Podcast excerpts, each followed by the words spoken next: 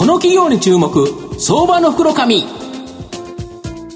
このコーナーは企業のデジタルトランスフォーメーションを支援する IT サービスのトップランナーパシフィックネットの提供を財産ネットの制作協力でお送りします。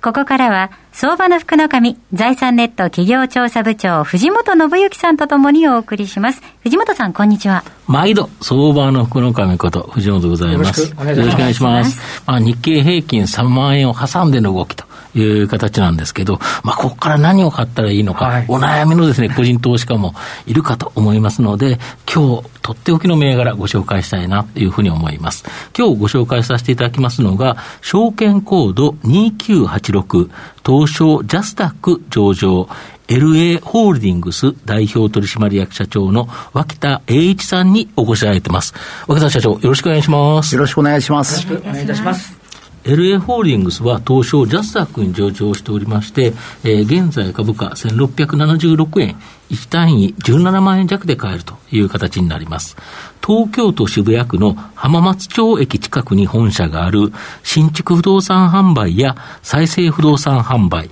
また不動産賃貸などを手掛ける不動産関連企業の持ち株会社となります。東京都港区の浜松町。あ、東京都港区ですね。東京都港区の浜松町駅近くと。で、御社は、あの、わけでしょう、御社は、えー、新築、再生、賃貸と様々な不動産ビジネスをうまく組み合わせてですね、事業展開を行っているんですが、特に賃貸に関しては安定的なストック型の収益となっているという形なんですけど、どんな物件とかご所有されてるんですか？はい。総資産現在250億ございますが、はい。はい、そのうちの40%、はい、これが不動産賃貸事業になります。はいで、またその、えー、不動産賃貸事業40%、100億、うん。はい、約100億ですけれども、うん、このうちの大体60%がですね、はい、えー、実は、えー、老人ホーム、はい、ホスピスと、呼ばれるものでなっております。まあ、これらをあの長期の、うん、30年固定という形の安定的な運用をすることによって、うん、えー、全体の企業の安定度を上げていこうと、うん、これこのような戦略で、えー、資産保有をしております。これ、あれですよね、都市建物を持ってて、貸して、30年間貸すという形でいうと、もうこれで賃料が固定するということであれば、かなり安定しますよね。はいえー、まさしくあの30年間ですね、うん、通常の賃貸マンションであれば、うん、当然あの築年数が古くなってくるとですね、うんうん、やはり家賃が下がってきたりとか、当然そうですよ、古くなってくるわけですからね。はい、それからまたあの部屋の改装だったりとか、まあいろんなコストかかってきます。うん、えー、ですが、まあこの老人ホームの場合はですね、うん、えー、30年間固定家賃で、うん、えー、かつ通常の、えー、部屋の中の修繕等はですね、これはオペレーターが、えー、負担するということになりますので、まあ私どもとしましては、えー、毎年出てくるのは固定資産産税と、うん、それから火災保険、うん、えー、こういったものだけでですね、うん、えー、長期にまあ安定した、まあ、いわゆるの国際的な、えー、運用ができるということで、えー、私どもは全体のポートリオの中、うん、えー、重要視して投資しておりますこれ、オペレーターの方もあれですよね、要は今後、少子高齢化、特に高齢化進んでいくから、この老人向けの需要っていうのは、やっぱ明らかに上がっていくから、その点でも安心ということですかね。そうですね。あの、さらに私ども、その、現在ですね、うん、えー、3社のオペレーターと契約しております。はいはいえー、そのうちの2社は、はい、えー、上場会社でして、はい、えー、また残りの1社につきましても、はい、えー、業界第5位とい。う非常に大きな、はい、規模の、運用実績を持っている会社にしておりますので、うん、えー、さらに企業クレジットでも安定感があると、うん、こんなようになっております。なるほど。あと、再生に関しては、この港区とか中央区とか渋谷区、まあ、本当に都心部のど真ん中の、まあ、100平米1億円を超えるような、いわゆるオークションと言われるようなもの、これをですね、再生販売されてるそうなんですけど、これどういうふうに仕入れて、どうやって売ってるんですか？はい。あのー、まずですね、私どもの経営の根底にあるのが、うん、やはりあの、一人当たりのパーヘッドを上げていくと、はい、効率化というところから始まりまして、はい、えー、なるべく本社の資金のエリアを、えー、仕入れていこうと。まあ、ここから始まったんですけれども、うん、現在今、えー、お話の通りですね、うん、都心3区を中心に、はい。えー、それからかつ、あのー、他の同業他社と競合しない、えー、100平米以上、うん、築年数については旧耐震も含めてですね、うん、えー、投資をしていくと、うん、こういったポートフォリオになっておりまして、うん、えー、現在で主力になりますのは、大体150平米を超えるマンション。はい。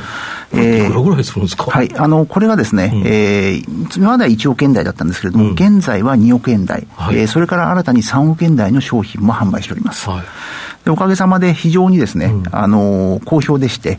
えーまあ、今期の業績も、えー、これらによって非常にあの引っ張られていると、こういう状況であります。これあれですよね。なんか半蔵門線徒歩2分、えー、220平米、あの一番町というようなやつが完売っていうふうに出てたんですけど、はい、ああいうマンションって、あれですよね、御社の場合、賃貸で賃借人がいる状態で買ってからということですか？はい、あの今まではですね、うん、えー、通常、その相続だったりとか、うん、えー、ライフスタイルの変化で、うん、えー、売却したいと、うん、こういったこともあったんですね。うん、でそこをまたもう一つ突っ込んでですね、うん、えー、中にはやはり昔から資産を持たれていて、うん、えー、これらを賃貸されているということで、まあ、このライフスタイルの変化に応じて、うん、えー、また状況によってはその、えー、資産を整理したいというときに、私どもがその賃貸ついている状況で買わせていただいて、でで退去した後に、えー、改装して販売すると。まあ、ここはあの同業他社がですね、やはりなかなかあの投資しづらい、うんうん、あの家賃収入としてはそれほど利回りは大きくないですね。3%ぐらいとか、そうですね、低いんですよね、はい、いいところだから。はい、で、えー、しかしながら、あのー、当然、仕入れの、うん、原価としては、通常よりも安く仕入れられますので、えまあ、これを今、現在ですね、大体2年程度の回転率で、私ども持たせていただいて、販売しておりますので、うんまあ、あの中古のリノベーションの、まあ、底支えになる、うん、これからの楽しみな、うん、案件であると、うん、こんな戦略でやっております。なるほど、あと先日ですね、発表された、まあ、今期2021年12月期は、まあ、大幅増収予想という形なんですが、もともと御社は下期に返帳する、まあ、利益返帳するようなことが過去多かったと思うんですけど、上半期、過去最高売上利益と絶好調という形なんですけど、このやっぱり理由っていうのは何でしょうかね？はいあの昨年、これ、コロナ禍ということで、一時的にあの総資産を圧縮いたしました。はい。えー、しかしながら、まあ、この非常に長い状況下でですね、まあ、1年間の経験を経た中で、えー、私どもの販売マーケット、それから、えー、不動産業界に置かれる状況がですね、えー、当初想定したよりもですね、えー、思ったより平穏だったということで、実はまあ昨年の暮れにですね、えー、方針転換しまして、はい。えー、積極的に仕入れていこうと、うん、積極的に販売していこうと、うん、このような舵を切った結果が、うん、えー、今期の上半期に出たと。去年年末以降に、はい、年末あたりまでに仕入れたところが、まあ、この上半期売れたということですか、はい、そういうことでございます。なるほど。あと、御社は、今、東証ジャスタックに上場してるんですが、ジャスタックって、ジャスタックスタンダードとジャスタックグロースというですね、まあ、市場に分かれてるという形になるんですけど、このジャスタックスタンダードは、東証再編で東証スタンダードに行くと。で、ジャスタックグロースに関しては、東証グロースに行くという形で、御社も東証グロースに上場予定だとか。はい。あのー、現在私ども東証グロースというのを想定しております。うん、えー、これは、あの、ジャスダックの中で実は37社しかジャスダックロースという会社ないんですけれども、うん、あそもそものその成り立ちがですね、うん、えー、ジャスダックの中でもその成長可能性ということで、うん、えー、成長しなさいというカテゴリーの中で上場させていただきました。あの、昨年まあ30周年迎えたんですけれども、この31年目、また新たな、えー、第1年目、えー、1期生としてですね、このグロース市場で、えー、揉まれていきたいと、このように考えております。なるほど。将来的にはだけど、プライムもやっぱ目指してということですか？はい。あのー、まずはですね、うん、足元ですね、うん、えー、一番はやっぱり EPS を上げていくと。うん、EPS を上げて、全体の時価総額、純資産を上げていくと。まあ、これによって、その携帯的なものは、後からついてくるであろうと。とにもかくにはやはり利益水準がですね、えー、株主の皆さんにも多く還元できる、数字が出ていかないと、株式市場でも評価されないと、このように考えております。なるほど。御社の今後の成長を引っ張るもの、改めて教えていただきたいんですが。はい。あの、まずはですね、うん、ストック型あビジネスとフロー型ビジネス、うん、このやはりバランスよく成長させていくと、まあ、これが一番寛容であろうと思っております。やはりあの不動産業界ですね、非常にその外的な、えー、特に金融、はい、えー、環境の要因が多いです。うん、えー、また昨年はコロナみたいなことがございました。まあそういった中で、やはり、えー、次の10年、安定して成長するためには、えー、攻めだけではなくて、えー、守りのストックも伸ばしながら成長していくと、えー、こんなふうに考えております。なるほど。あれですね、ストックの方はなんかやっぱそれなりのノウハウがあると思うんですけど、先ほどお話あったあの、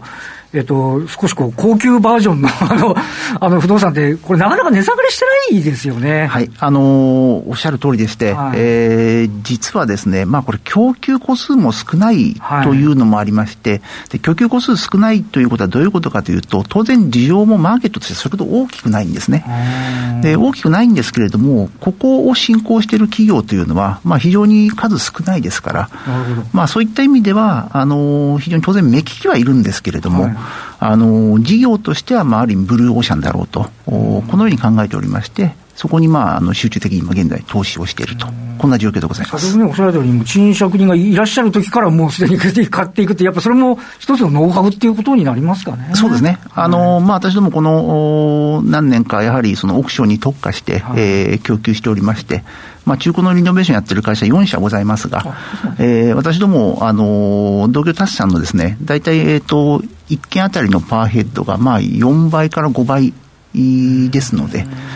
まあ、その分、当然私ども会社の人数も少ないんですけれども、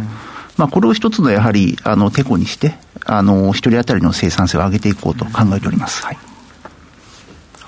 最後まとめさせていただきますと、LA ホールディングスは新築、再生、賃貸とですね、3つの分野で収益力の高い案件だけをですね、取り扱う、まあ、山椒小粒でもピリリと辛い、高収益で安定成長している不動産企業になります。オークションの再生であったり、都心部での低層商業ビル、ホスピス住宅など、他社がですね、あまり手がけないブルーオーシャンの案件で、まあ、安定高成長してきた企業になります。まあ、株価指方面からも、輸送 PR が、まあ、5.5倍余り、予想配当利回りも5%超と、まあ、割安な状況だと思います。まあ、東証グロース市場にですね、上場後、売上高利益の伸びでもですね、他の成長企業と遜色ないどころか、まあ、高い。しかし、あの、このままの株価だと、かなりですね、資方面で割安な銘柄になるという形になります。中長期投資でじっくりとですね、応援したい相場の福の神のこの企業に注目銘柄になります。はい。今日は、証券コード2986、東証ジャスダック上場、LA ホールディングス代表取締役社長、脇田栄一さんにお越しいただきました。脇田さんありがとうございました。ありがとうございました。ありがとうございました。藤本さん今日もありがとうございました。どうもありがとうございました。企業のデジタルトランスフォーメーションを支援する IT サービスのトップランナー。東証2部証券コード3021パシフィックネットはパソコンの調達、設定、運用管理からクラウドサービスの導入まで企業のデジタルトランスフォーメーションをサブスクリプションで支援する信頼のパートナーです。取引実績1万社を超える IT サービス企業。東証2部証券コード3021パシフィックネットにご注目ください。この企業に注目、相場の袋紙。このコーナーは企業のデジタルトランスフォーメーションを支援する IT サービスのトップランナーパシフィックネットの提供を財産ネットの政策協力でお送りしました。